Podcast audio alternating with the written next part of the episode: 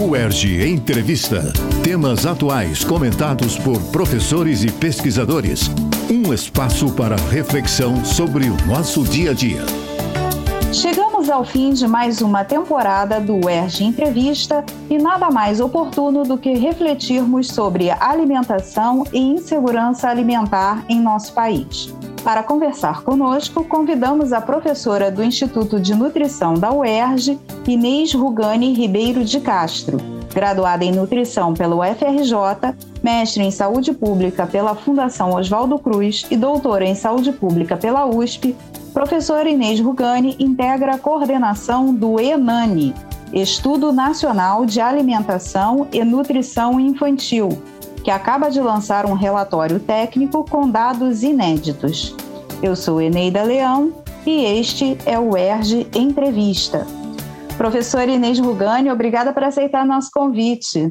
Olá, eu que agradeço a oportunidade de poder compartilhar sobre esse estudo com vocês. Professora, antes de falarmos sobre a pesquisa, a senhora poderia explicar o que é insegurança alimentar? Eu vou começar definindo o que é segurança alimentar e nutricional. A segurança seria o acesso regular e permanente alimentos de qualidade em quantidade suficiente. Então, a insegurança alimentar e nutricional seria a situação em que essa condição que eu descrevi não estivesse garantida. Em estudos, a insegurança alimentar é medida por meio de uma escala que se refere à experiência vivenciada nos últimos três meses e que começa com perguntas como se os moradores do domicílio tiveram a preocupação de que os alimentos iriam acabar antes de poderem comprar ou receber mais comida, e chega a perguntas como se algum morador fez só uma refeição por dia ou ficou o dia inteiro sem comer, porque não havia dinheiro para comprar comida. E aí a insegurança alimentar e nutricional ela é classificada como leve, moderada ou grave, a depender do número de respostas sim para essa escala. Então a insegurança leve seria a preocupação ou incerteza quanto ao acesso aos alimentos, e aí a adoção de estratégias para não comprometer a quantidade de alimentos. A insegurança moderada seria a redução quantitativa de alimentos entre adultos e alterações nos padrões alimentares que resultam da falta de alimentos. E a insegurança grave seria a redução quantitativa de alimentos também entre crianças, podendo ou não haver perdas de padrões de alimentação. E a insegurança grave também abarca os casos de situações de fome mesmo. Tá certo, professor. Essa era uma dúvida que eu tinha. Se a gente poderia é, dizer né, que insegurança alimentar é fome. Na verdade, não, existem gradações, não é isso? É, o nível mais grave da insegurança alimentar, a gente pode dizer que ele se sobrepõe com as situações de fome. O ENANI, o Estudo Nacional de Alimentação e Nutrição Infantil, é coordenado pela UFRJ, em parceria com a UERJ, a Fiocruz e a UF, mas conta também com pesquisadores de diversas instituições do Brasil. Como esse estudo foi realizado, professora, e qual foi o seu objetivo? O Enan ele foi financiado pelo Ministério da Saúde através de um edital do CNPq e esse consórcio de instituições que você falou ganhou esse edital e conduziu o estudo, né? Os objetivos foram avaliar as práticas de aleitamento materno e de alimentação, o estado nutricional por meio da antropometria, né, medindo o peso e a altura das crianças, e as deficiências de micronutrientes entre crianças menores de 5 anos no Brasil. É um estudo de âmbito nacional e de base domiciliar.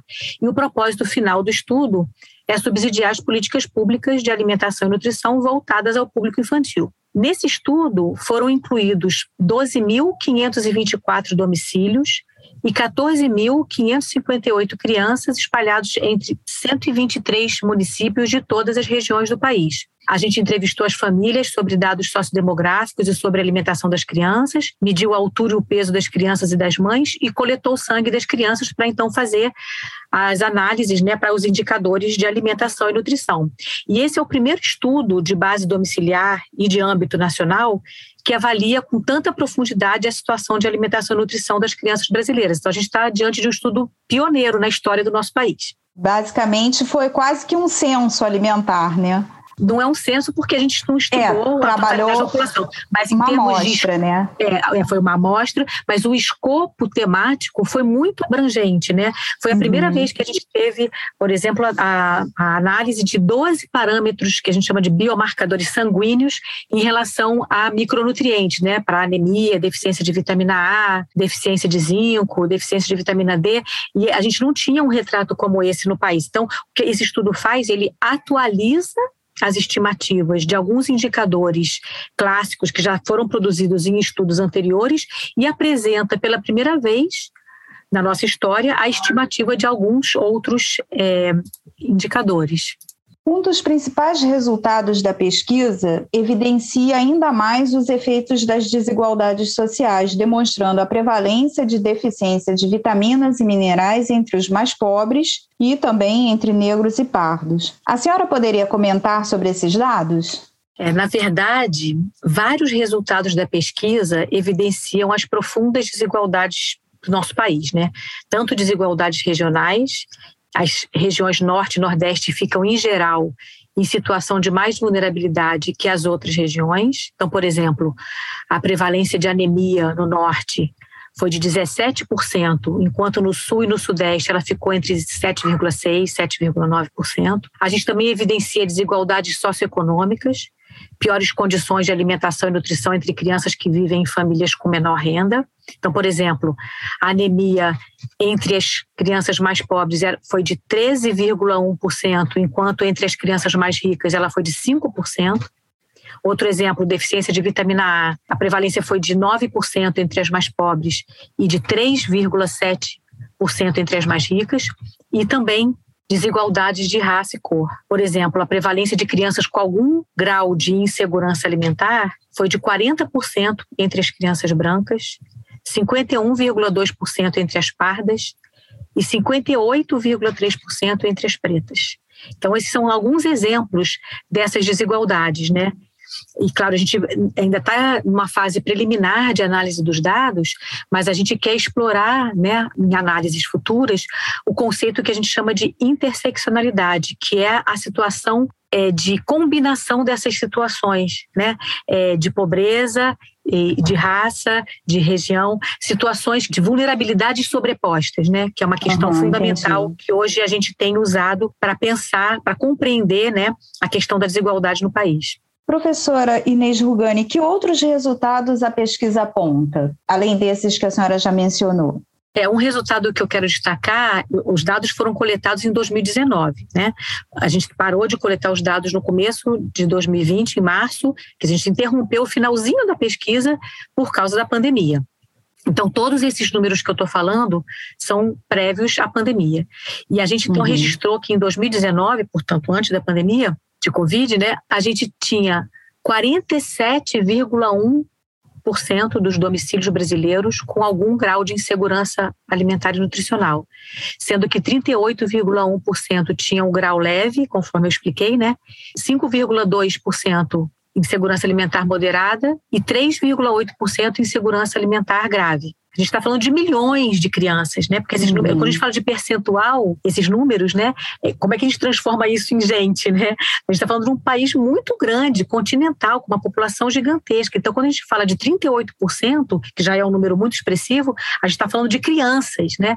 Quer dizer, já é um público é, um grupo populacional, digamos assim, já mais vulnerável por natureza. Então, nessa situação de vulnerabilidade alimentar, a situação é mais crítica, né? Fica, a gente tem mais ameaças aí em relação ao crescimento e desenvolvimento dessas crianças. É importante também dizer que outros estudos focados somente em insegurança alimentar e nutricional, que aconteceram durante a pandemia, não focados em crianças, focados nos domicílios em geral, mostram que a situação piorou. Então, é, a gente tem um, realmente um quadro muito, muito crítico em relação à insegurança alimentar e nutricional no país. Professora, é, desculpa lhe interromper, é que a próxima pergunta que eu ia lhe fazer era exatamente sobre isso, né? Sobre como a pesquisa foi realizada antes da pandemia, se há uma previsão de uma nova rodada e de que maneira né, é, essas questões que a pandemia também exacerbou em relação à questão econômica, né? é, social e de que maneira essas questões ainda podem impactar ainda mais numa próxima rodada. Eu vou te responder isso então, e depois eu quero voltar a falar sobre novos resultados do Enani, que eu acho que é okay. é importante para o nosso público. Bom, então, sim, a gente tem uma previsão de uma segunda edição do estudo, e essa, essa edição 2 já está contratada pelo Ministério da Saúde, né? a gente já está com a equipe se organizando para ela, ela deve acontecer entre 2023 e 2024, e a gente então vai repetir o estudo com as mesmas características, acrescentando algumas perguntas específicas sobre a pandemia, mas a ideia é justamente ver os efeitos de médio prazo da pandemia sobre a situação de alimentação e nutrição das crianças uhum. brasileiras, né? Porque a gente vai poder construir os mesmos indicadores, quer dizer, a gente tem um retrato imediatamente antes da pandemia, né? Que a gente chama de um baseline, pré-pandemia. E a gente vai ter a oportunidade de fazer um novo retrato e conseguir para poder examinar como foi essa evolução, né? E comparar, né, esses dados Exatamente. e ver realmente esse impacto, né? Qual esse foi impacto, esse impacto? A, a, repercussão e não é a repercussão imediata, né? A repercussão de uhum. médio prazo, porque a imediata aconteceu no decurso da pandemia. Está acontecendo essa questão da insegurança alimentar, né? A gente está acompanhando, né, na mídia essa situação gravíssima do acesso à alimentação. Então, esse é um impacto imediato, né? As pessoas realmente se ficaram com um nível de vulnerabilidade muito grande, né? Em 2023, 2024, qual vai ser o cenário, né? Quais são as marcas, digamos, né? Quais são as cicatrizes que essa pandemia vai deixar na infância brasileira? É isso que a gente vai Verdade. examinar. Sobre novos resultados, a gente vai publicar ainda nesse ano os resultados sobre aleitamento materno e consumo alimentar e no comecinho do ano que vem, resultados sobre avaliação antropométrica, uso de suplementos de vitaminas e minerais e informações mais detalhadas sobre a alimentação das crianças, que a gente usou duas técnicas, né, dois métodos, e a gente agora vai apresentar o método mais resumido e no início do ano que vem o método mais complexo. Uma boa notícia que eu tenho em termos de resultados é que os índices de aleitamento materno melhoraram no país. Quando a gente compara com estudos anteriores a 2019, né? Quem quiser saber mais detalhes sobre os resultados do Enani, os relatórios estão na página do estudo, né? E também a gente tem feito, para cada relatório que a gente publica, nós já publicamos três, vão, como eu falei, vão sair mais dois esse ano, são cinco relatórios até dezembro de, desse ano. A gente, para cada relatório, a gente faz um webinário no canal do YouTube do Instituto de Nutrição do FRJ, que coordena a pesquisa, e o próximo webinário, que vai ser é, sobre consumo alimentar vai ser no dia 7 de dezembro, às 15 horas. Para quem tem interesse e não pode assistir nesse horário, fica gravado lá. Isso no canal do YouTube do Instituto de Nutrição da UFRJ.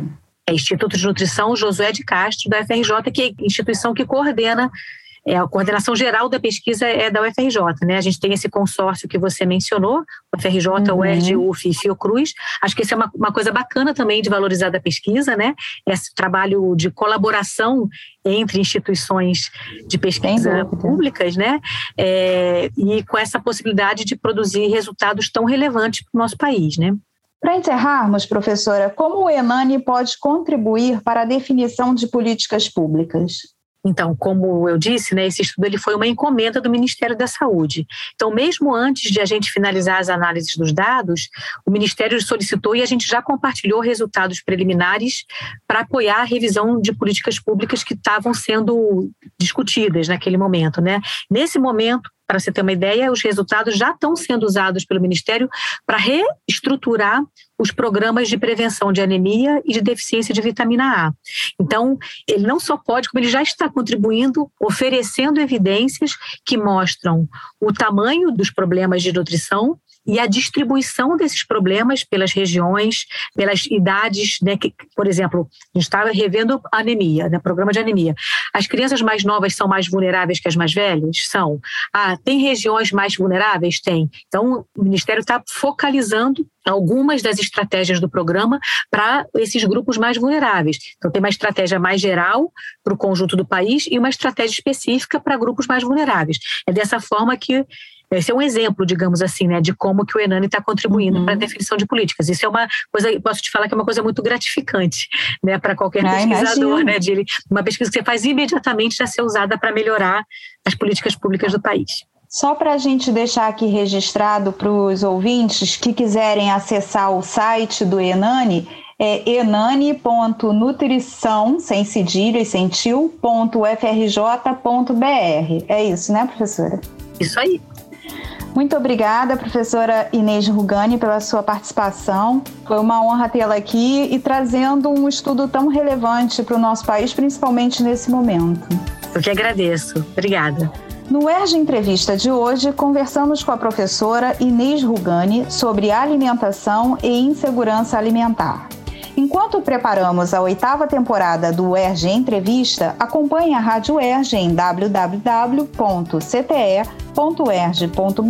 barra Rádio UERJ e siga-nos no Facebook, no YouTube e nas principais plataformas de podcast. Lá você encontra todos os episódios de todas as temporadas. Um bom fim de ano e até 2022.